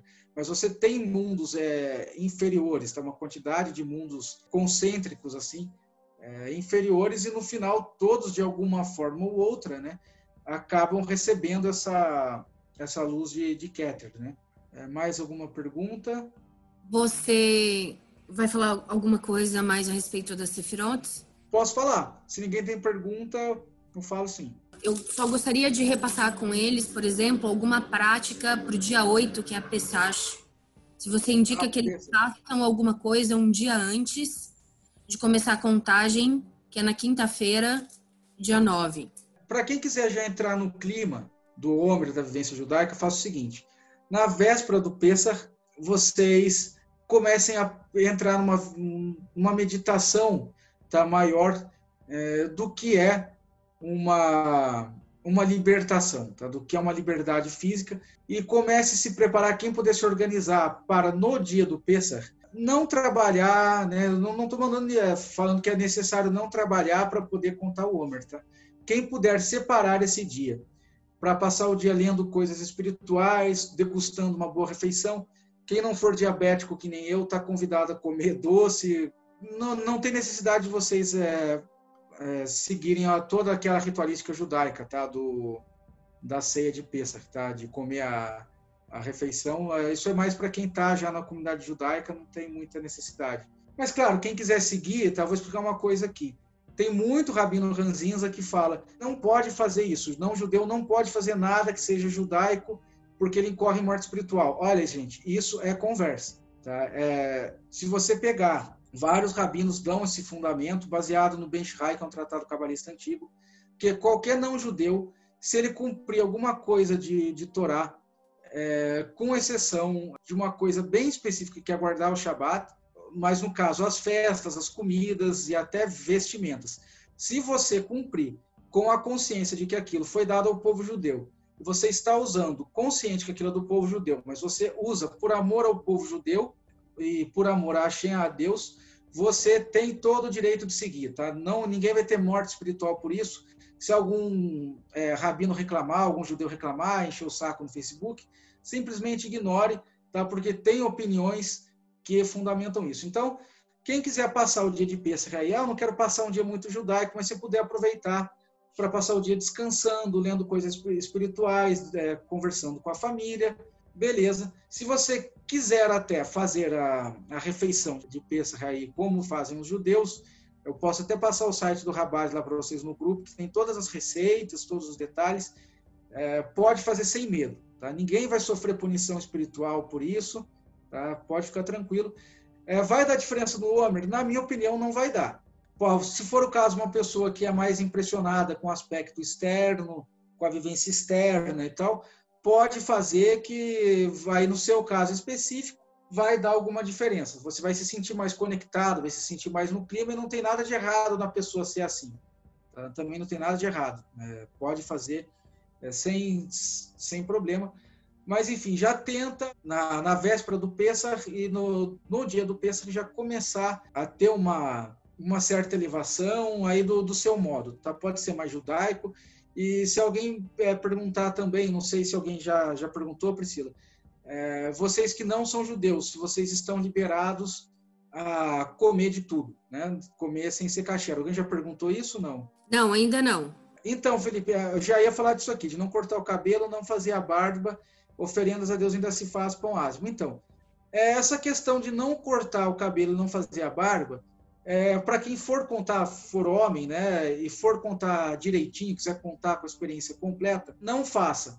A questão é que tem esse negócio do corona também, que está recomendando aos homens não deixar a barba grande. Eu já estou com a ideia de passar a máquina no meu cabelo essa semana, já porque está crescendo muito, não tem barbeiro, não tem coragem no barbeiro. Eu, como opinião pessoal, tá? opinião pessoal, vou falar para vocês, excepcionalmente façam a barba. Excepcionalmente façam a barba porque é, para evitar o contágio, a própria questão da máscara. Imagino que tem gente que já está com uma barba, vai passar esse tempo todo é, sem fazer a barba do homem, a barba vai ficar maior ainda, vai pegar mais o contágio. Então não é nem questão de paranoia, tá? A gente é, é uma situação excepcional, então estou recomendando aqui, como opinião pessoal, não não fazer. Se fosse um outro ano, eu falaria para vocês, não façam a barba porque você conecta melhor. O resto que você perguntou aqui, deixa eu ver aqui que você mais perguntou que eu li aqui. Então, é, não ouvir músicas faz sentido, oferendas a Deus ainda se faz, pão asmo. Então, a questão da oferenda é, das oferendas é, específicas aqui do, do Homer, você pode fazer simbólico em casa, até porque não tem mais tempo, ninguém vai sair de casa, você pode fazer pão ázimo, quem tiver acesso a pão ázimo, quem puder fazer em casa também pode fazer até como complemento, mas é, não se apeguem tanto à necessidade desses aspectos externos, tá? Do pão e tudo mais, essa coisa mais simbólica. Quem puder, né? Quem puder faz quem não puder, se concentra mais nessa época na sua parte interior e na sua conexão aqui com o mundo. Rafa, é o seguinte: todos os anos eles, eles já têm disponível há mais ou menos um mês o texto que tem todas as receitas da Pesach, todas as oferendas disponíveis. Só que a gente não dá nenhum tipo de. A gente não faz uma obrigatoriedade nem em cima das restrições, que é a parte mais avançada do Homer, para quem já fez dois ou três anos com sucesso porque ah, como é um exercício hermético e guiado pela lente hermética, porque são não judeus fazendo, se eu fosse judia, a orientação seria outra, mas como é um exercício hermético, é, a primeira obrigação deles é a autoobservação. E mesmo assim, e mesmo assim, 85, 90% não consegue chegar ao final. Então, é, eu acredito que se você consegue terminar o homem fazendo todas as meditações, cuidando da observação, da transmutação nesse período que é necessário fazer e viver seu período iniciático, ano que vem você acrescenta a dificuldade. Não corta o cabelo, não faz a barba, é, faz jejum durante o dia, só come durante a noite, não toma álcool, não faz sexo, não fuma, são um milhão, um milhão de restrições possíveis para acrescentar dificuldade, tanto no sacrifício à, à, à divindade, né?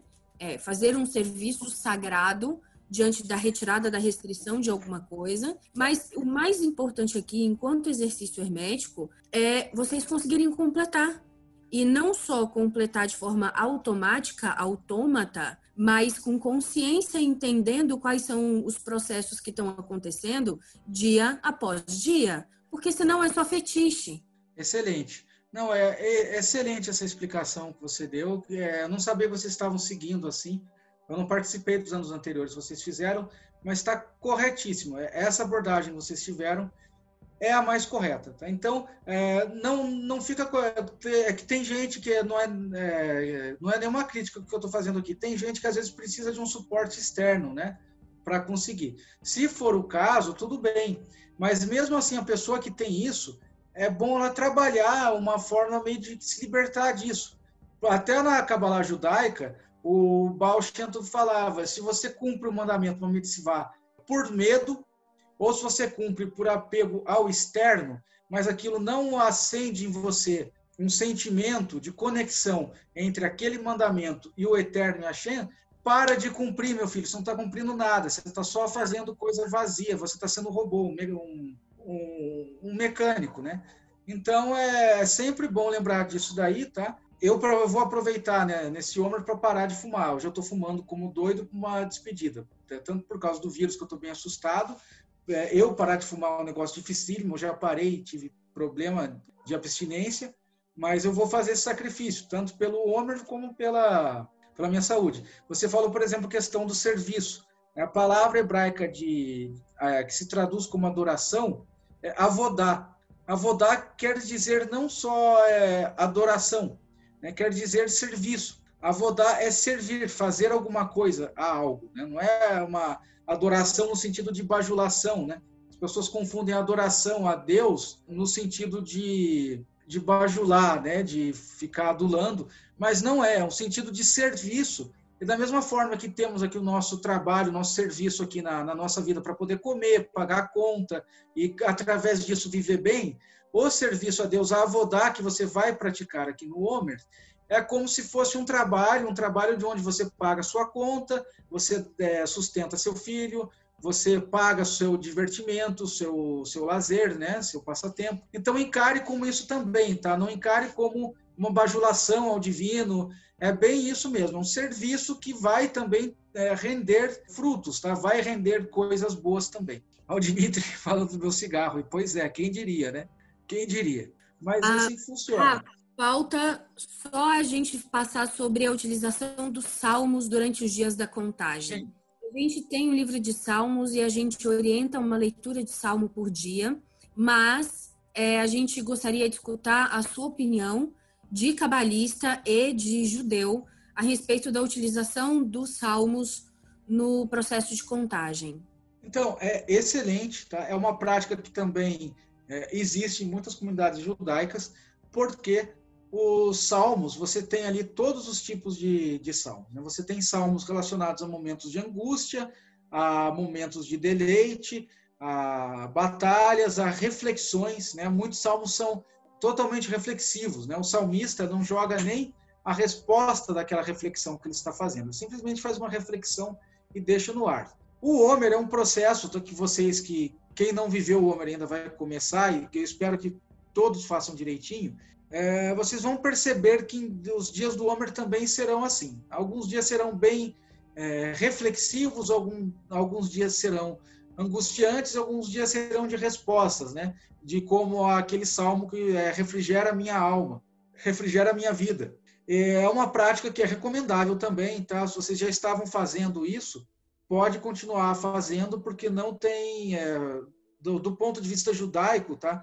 Né, não tem problema nenhum é, nenhuma comunidade, nenhuma responsa de rabino falaria não leia Salmo durante o Homer. Na verdade, é até recomendável. Então, uma coisa, é, Salmo também, aliás, é uma coisa que deve se ler todo dia, né? é, até fora do Homer, quando acabar o Homer.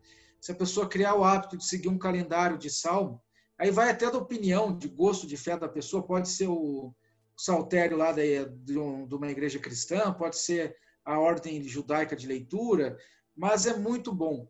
Né? É muito bom porque o, o Salmo, no, no entendimento cabalista, ele tem uma, uma questão da própria jornada da pessoa à retificação. Né? Ele tem ali é, escondido no sodo dele, na última camada, né? na camada mistérica, a revelação né? da própria harmonia sefirótica e do caminho que se faz até chegar a ela.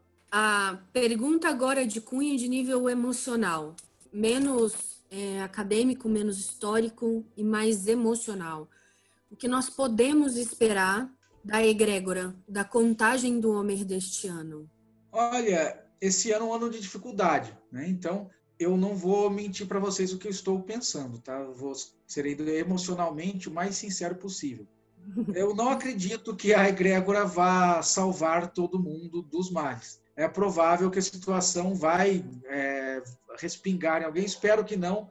Tá? Meu profundo desejo seria que ninguém aqui passasse por nada de ruim nesse período mas é provável que passemos. E também a egrégora do Homer vai é, estará muito conectada com o mundo esse ano, por quê? É, estamos, por bem ou por mal, muito conectados com o universo no geral. Então, com as mortes na Itália, com as mortes nos Estados Unidos e aqui no Brasil, né, de conhecidos ou desconhecidos. A nossa egrégora vai ser uma egrégora que vai, é, vai existir esse sentimento de dor, de, de processo dificultoso, mas terá alguma, um elemento muito positivo. Tá? Vai dar muita força para quem participar direitinho de superar os obstáculos. Né? Então, eu não, na minha opinião, nossa egrégora não será uma egrégora que vai salvar todo mundo, curadora e blá blá blá, mas vai dar pelo menos suporte, tá? Até para quem passar pelo pior, poder, né, passarem de forma mais consciente tá? pelo, pelo pior, né? Excelente. Já que a gente passou os pontos do básico e agora está tá um pouco aberto a perguntas, e você fica à vontade para fazer as considerações que você quiser a esse respeito, eu gostaria que a gente conversasse um pouco sobre o processo de morrer, traçando um paralelo com o processo de morte e renascimento que é o próprio homem, a própria contagem. A gente falou no domingo bastante sobre esse processo, né, de morte e renascimento de, de, de chorar os nossos mortos, de morrer com dignidade espiritual. E, por bem ou por mal, no Homer, a gente vai ter que buscar um formato de morrer com dignidade espiritualmente para nascer novo. E sozinhos, da mesma forma que nossos mortos estão morrendo sozinhos no hospital, porque não podem receber visita e são enterrados sozinhos, nós vamos passar sem esse contato, né? Fora esse contato que a gente tem aqui, que eu vou abrir para eles uma vez por semana o espaço para eles conversarem, bater papo. Se você quiser entrar, você vai ser sempre muito bem-vindo, convidado. Ah, eu quero participar sim. E a não ser esse contato, a gente não vai ter esse contato físico que a gente teve nos outros homens. O que que a, Cabala judaica pode falar para a gente a respeito desse processo de morrer com dignidade nesse homem? Então, até o Dimitri aqui perguntou: quanto mais sombra, mais luz. Sim, até tem aquele ditado é, cabalista que a hora, pior hora de enxergar, né, que fica mais escura é quando o dia está clareando, né, que é a pior hora para você enxergar no escuro. Né? E essa questão da morte, né, a Kabbalah ensina o seguinte: o processo de Shiva, né, de, de luto no judaísmo, eu tive a oportunidade de viver até no ano passado.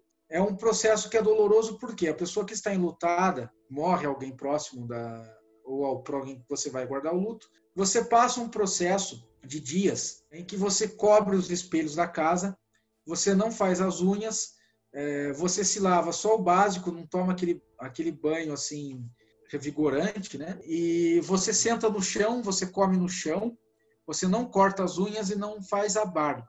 Só que depois desse período de luto, né, que, que você pode chorar o morto também, a halahá, a lei judaica, recomenda que você não chore mais. Passou aquele seu período de luto, você não pode mais chorar. Claro que muita gente não aguenta e chora, é, não é uma condenação ao inferno também não, mas você tem que buscar não chorar mais aquele morto depois do período do luto. A Kabbalah nos ensina o seguinte sobre essa questão da, da morte. A morte é o momento mais solitário que você vai experimentar aqui nessa vida.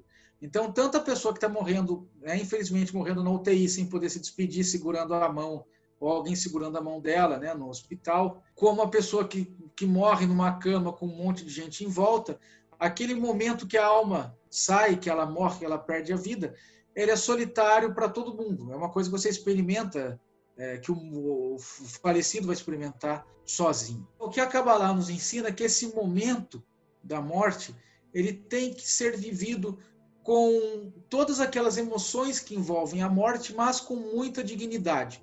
Isso tem exemplos até no Talmud, é, do momento de tristeza de finitude. Tem uma história, o, o Rabino Elazar, ele era muito pobre, o Elazar do Talmud, ele era muito, muito pobre. E ele ficou doente, com uma ferida no, no braço, estava bem doente, e ele não tinha dinheiro, mal, mal tinha dinheiro para comer. Ele foi visitado por um rabino, o rabino entrou no quarto, ele estava doente, ele levantou a, a veste dele para mostrar o braço. Ele era um homem tão puro, tão santo, que o quarto se iluminou por inteiro. E quando aquela luz apagou, ele começou a chorar e o outro rabino começou a chorar também. Aí eles se perguntaram por que estamos chorando. Aí ele respondeu: Bom, estamos chorando porque com a, no dia que morrermos, nada disso vai existir mais, ah, vai acabar essa beleza. Mas era um choro com dignidade. É claro que a Kabbalah ensina que você não vai alcançar por um momento da morte, o momento da morte do ente querido. Não é aquela coisa, ah, eu sou um cabalista iluminado, ah, vou sorrir, vou soltar foguete a morte é só uma passagem. Não, ela vai entristecer até a pessoa mais elevada espiritualmente. Ela vai sentir o pesar, ela vai sentir o luto, ela, enquanto ela viver, ela vai sentir a saudade, a ausência daquela pessoa que se foi. Mas isso tem que ser encarado com dignidade, tá? Tem que ser encarado com conexão. Da mesma forma que encaramos todas as nossas necessidades fisiológicas como algo que é inevitável, Tá? Então, você tem vontade de urinar, você vai e urina e você não se lamenta, você não, não fica é, impressionado com aquilo. A morte é uma necessidade fisiológica que causa esse pesar pela ausência. Mas você tem que enfrentar tudo isso com dignidade. Como enfrentar isso com dignidade? É buscando essa observação, essa observação do universo, tá? da morte, do sofrimento e do perder né? como parte essencial aqui da, da nossa vida. Eu não sei se vocês já, se tem alguém aqui que gosta de candomblé, já estudou candomblé. Eu acho candomblé lindo, maravilhoso também, tenho muito respeito, já estudei bastante candomblé, frequentei casa e ainda gosto muito de candomblé. O candomblé tem as respostas mais bonitas também, eu acho que é quase idêntico a Kabbalah nesse sentido, a forma como um candomblecista, eh, um ifista também encara essa questão da morte, é idêntica a Kabbalah. De encarar a morte como um processo que é doloroso, você sente aquele pesar, mas tem que sentir, tem que aproveitar aquilo para sentir como parte da vida. Tá? Que o, bom da vida é o nascer e o morrer. A Kabbalah também é, afirma a crença em reencarnação, como o candomblé. E que o bom da vida é isso, é nascer, é o morrer, é o sofrer pela morte, é o se alegrar no nascimento de uma criança, é se alegrar pela cura de uma doença grave, até aquela música do Vinícius de Moraes, quem não ouviu, escute, que ali tem até uma, um resumo do que é a Kabbalah e do que é tudo isso que eu falei do candomblé, está de pleno acordo com a Kabbalah, que é daquele disco com Baden Powell, os Afro Sambas, que é Tempo de Amar, né? A música, escutem ela com atenção, que ali está o que a Kabbalah vai ensinar né, sobre como encarar esse sofrimento da morte, essa dor da morte, e com essa dignidade, porque essa dignidade é o que vai fazer a diferença entre uma pessoa que enfrenta a morte com dor, com tristeza, com saudade, com a incerteza natural da, da morte, da pessoa que vai se desesperar e e ela vai encarar mal a morte das pessoas queridas e ela vai morrer muito mal. Para vocês que estão aqui, com certeza são pessoas espiritualistas, isso é admirável. Eu aqui acho que tem pessoas de várias é, religiões, de vários caminhos, mas são todas pessoas que estão buscando a espiritualidade, isso é muito bonito. Vocês estão é, reservando um tempo da semana em duas horas para conversar sobre espiritualidade. Então, assim, parabéns, isso é muito bom. Essa tem que ser a busca de vocês enquanto pessoas é, espiritualistas, né? É o viver bem para morrer bem. É, se não se for para para viver mal ou para viver bem e morrer mal, não busque espiritualidade, né? Vá fazer outra coisa, vai ah, coloca no Sport TV, tá passando no VT de jogo de futebol histórico tal. Seria bem mais interessante para uma pessoa num caso desse né, do que ouvir essa conversa nossa aqui. Então aqui é para buscar a e todas as, as vias espirituais, a espiritualidade é viver bem e morrer bem. E para é, morrer bem, tem que encarar a sua vida com dignidade, seu sofrimento com muita dignidade, o sofrimento da, da pessoa que está próxima encare com dignidade, faça o máximo que você puder para levar essa dignidade para aquela pessoa. um, um, amigo, um conhecido, vamos supor, perdeu alguém, perdeu um parente próximo, um amigo nesse período aí, se você puder chegar e conversar, não precisa pregar uma espiritualidade para a pessoa, mas às vezes só dar um ombro para ouvir, dar alguma palavra assim de, de elevação, não precisa nem ser numa linguagem espiritualista, caso a pessoa tenha uma certa versão, mas enfim, tente levar, né, tente levar a luz né, na, na escuridão. Porque o momento da, da pessoa que está buscando equilíbrio, que ela está buscando uma elevação, no momento de escuridão, ela levar a lanterna, né? E não sair gritando pelo quarto que está escuro, está escuro, está escuro. Ela tem que procurar a lanterna, né? Isso até você aprende no modo prático, tá? Eu lembro, meu pai foi tenente do exército e me ensinava uma coisa desde quando eu era criança. Eu aprendi a nunca ficar muito, é, assim, reclamão e desesperado. Quando eu era criança, começava a reclamar, encher muito saco. Meu pai falava: Olha, vou te ensinar o que eu aprendi no exército. É, na escuridão, não chora com medo do escuro, procura uma vela. É o que eles ensinam no exército, porque imagina um soldado também que não aprende, um militar que não aprende a lidar com a escuridão, não lidar com a dificuldade, ele não aprende a procurar uma vela, ele está numa guerra, está numa situação difícil, de socorro, de peste e tal, e ele entra em desespero, entra em pânico e vai ser mais uma pessoa com problema e não uma solução. Vocês viram agora na Itália, que situação triste lá, que foi o exército teve que ajudar a recolher corpos de, de mortos e levar para o caixão. Imagina você entrar na casa das pessoas que, que, estavam ali com o corpo há um, dois dias, começando a cheirar mal, aquele ambiente né, fúnebre, e retirar o corpo da família, e pôr no caminhão e conduzir aquilo. É, imagina o preparo que esses militares não tiveram para lidar com uma situação dessa. Imagina esses militares é, em pânico, chorando, gritando junto com os parentes e tal. Ia só piorar a situação. Né? Então, busquem agora, né, no, nesse Homer também, é sempre meditar isso para encarar a vida, a morte, cura, né, em, em, ser a lanterna, ser alguém que está procurando a lanterna, a vela, e não mais um desesperado gritando ali na escuridão. Né? Excelente. Pessoal, a gente vai para as considerações finais, mas antes do Rafa fazer as considerações finais dele, eu queria saber se vocês têm ah, mais alguma pergunta. Tem alguma coisa que vocês gostariam de dizer, de perguntar? Esse é o momento. Não? Todo mundo bem? Então tá bom.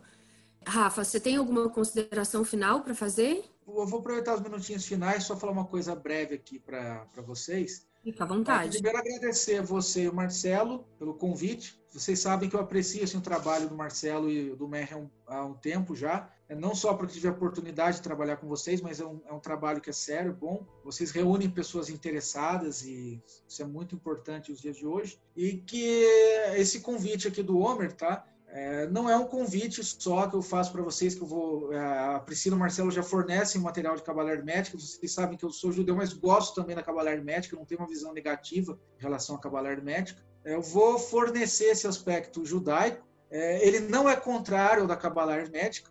Estão todos convidados também a, a participar, a seguir, é, independente do seu nível de interesse em judaísmo. Pode ser que você seja interessado em conversão, você não seja interessado em conversão você já tem sua espiritualidade bem definida, nada contra, mas se quiser participar também, estão todos bem-vindos. Tá? Aquilo que eu já mencionei até no podcast com o Marcelo, a Torá, Deus revelou o povo judeu no deserto, mas ele revelou o deserto, no deserto por quê?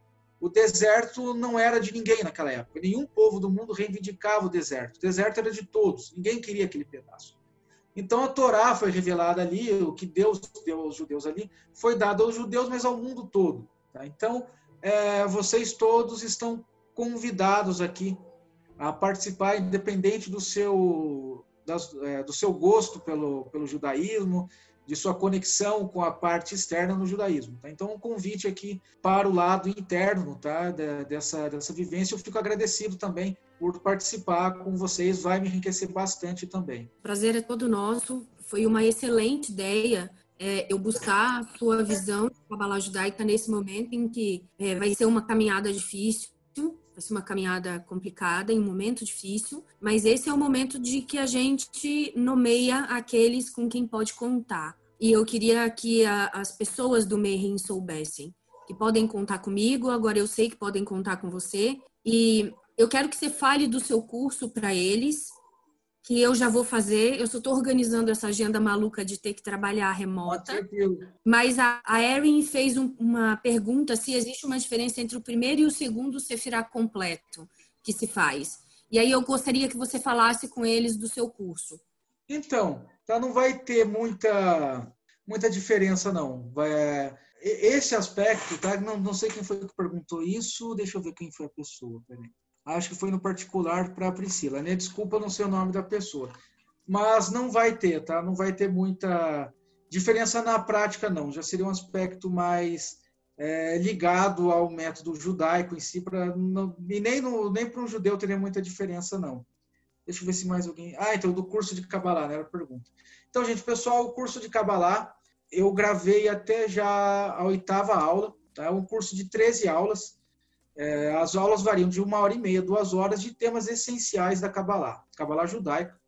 Eu começo dando a história, como se formou Kabbalah, como conhecemos hoje. Depois eu vou passando ali os principais ensinamentos da Kabbalah e as escolas. Então, tem a reencarnação, tem o Zohar, o que o Zohar fala de vida após a morte, é, tem uma aula só sobre Sefirot, sobre a árvore da vida. É, faltam nove, dez, onze, faltam cinco aulas. Eu estou com a, até a, 12 gravada aqui, a, a, a 13 está voltando a editar. Eu não consegui ainda por um problema técnico de equipamento, mas essa semana eu já estou arrumando. Consegui liberar do Mercado Livre aqui, vai entregar, graças a Deus, mesmo com a quarentena. Então já estou encerrando ele. É um curso de iniciante. Por quê? Eu vou gravar outro agora, é, provavelmente vou aproveitar essa quarentena para gravar mais um, que vai ser mais avançado. Para fazer o avançado, vai ser obrigado a fazer esse? Não, tá? A pessoa pode ter aprendido com em outro lugar e não né, e optar por fazer só o avançado. Mas eu recomendo para quem não tem conhecimento nenhum que faça primeiro o curso esse que eu estou gravando agora para iniciante. É, o preço dele de lançamento, o Rimoni tinha feito uma, um preço de lançamento, o Rimoni Instituto que eu trabalho, então não, não é meu, é de um, de um amigo, eu estou prestando serviço, ele tinha feito um preço de 350 reais, mas para vocês do, do Menren é 100 reais do curso só, tem um bom desconto. Ele, eu consegui negociar um desconto com ele é, de material tal. Sempre que lançar algum material para vocês do, do tem um preço diferenciado, que é o preço de filiado lá do, do instituto dele, é, que paga um preço assim com um bom desconto. Né? De quem já é aluno de curso fixo e já compra material tal, para vocês terá um preço assim mais é, esse desconto aí que não, não acaba, assim. Então, não vai acabar essa semana, semana que vem. Então, daqui a uns 15 dias, 20 dias, o curso é todo gravado. Se alguém quiser comprar, esse preço de promoção é mantido. Excelente. Ele vai disponibilizar os links lá. Amanhã a gente descansa e comemora, para depois de amanhã começar a contagem. Estaremos todos juntos. O Darre vai disponibilizar a visão judaica e eu vou cuidar de vocês na visão hermética. Lembrem-se que o formato do curso, do grupo de Sefer HaOmer, ele existe para que vocês possam compartilhar as experiências pessoais. Vocês não precisam passar por isso sozinhos. A gente compartilha as experiências, faz análise simbólica pela lente hermética para ir aprofundando e adquirindo outros níveis, outras nuances de autoconhecimento durante esse processo. Fica para o dar refazer para o início dessa contagem o vídeo sobre as retificações pessoais, que ele falou que quer fazer, e o vídeo sobre restrições fixas, que ele gostaria de fazer para mostrar para vocês através da, da luz e da visão da, da Kabbalah judaica. Então é isso, pessoal. Da, é, eu te agradeço imensamente, eu não tenho como te agradecer o suficiente. Muito obrigada por ter compartilhado com a gente a visão judaica, por ter até dirimido essa ideia de que existe uma morte espiritual para o não-judeu que faz uma, um exercício, uma tarefa judaica. O Meirin e a minha orientação sempre foi extremamente respeitosa com o povo judeu e com o judaísmo. Eu respeito muito a teoria, acho a Kabbalah uma grande ferramenta. Nós pretendemos, neste ano, continuar trabalhando isso com o máximo de respeito e carinho possível com o povo judaico e com o judaísmo. Muito, muito obrigada por compartilhar a sua visão. Eu, eu agradeço também a oportunidade aí, pelo bate-papo gostoso também tive com todo mundo. O prazer foi meu.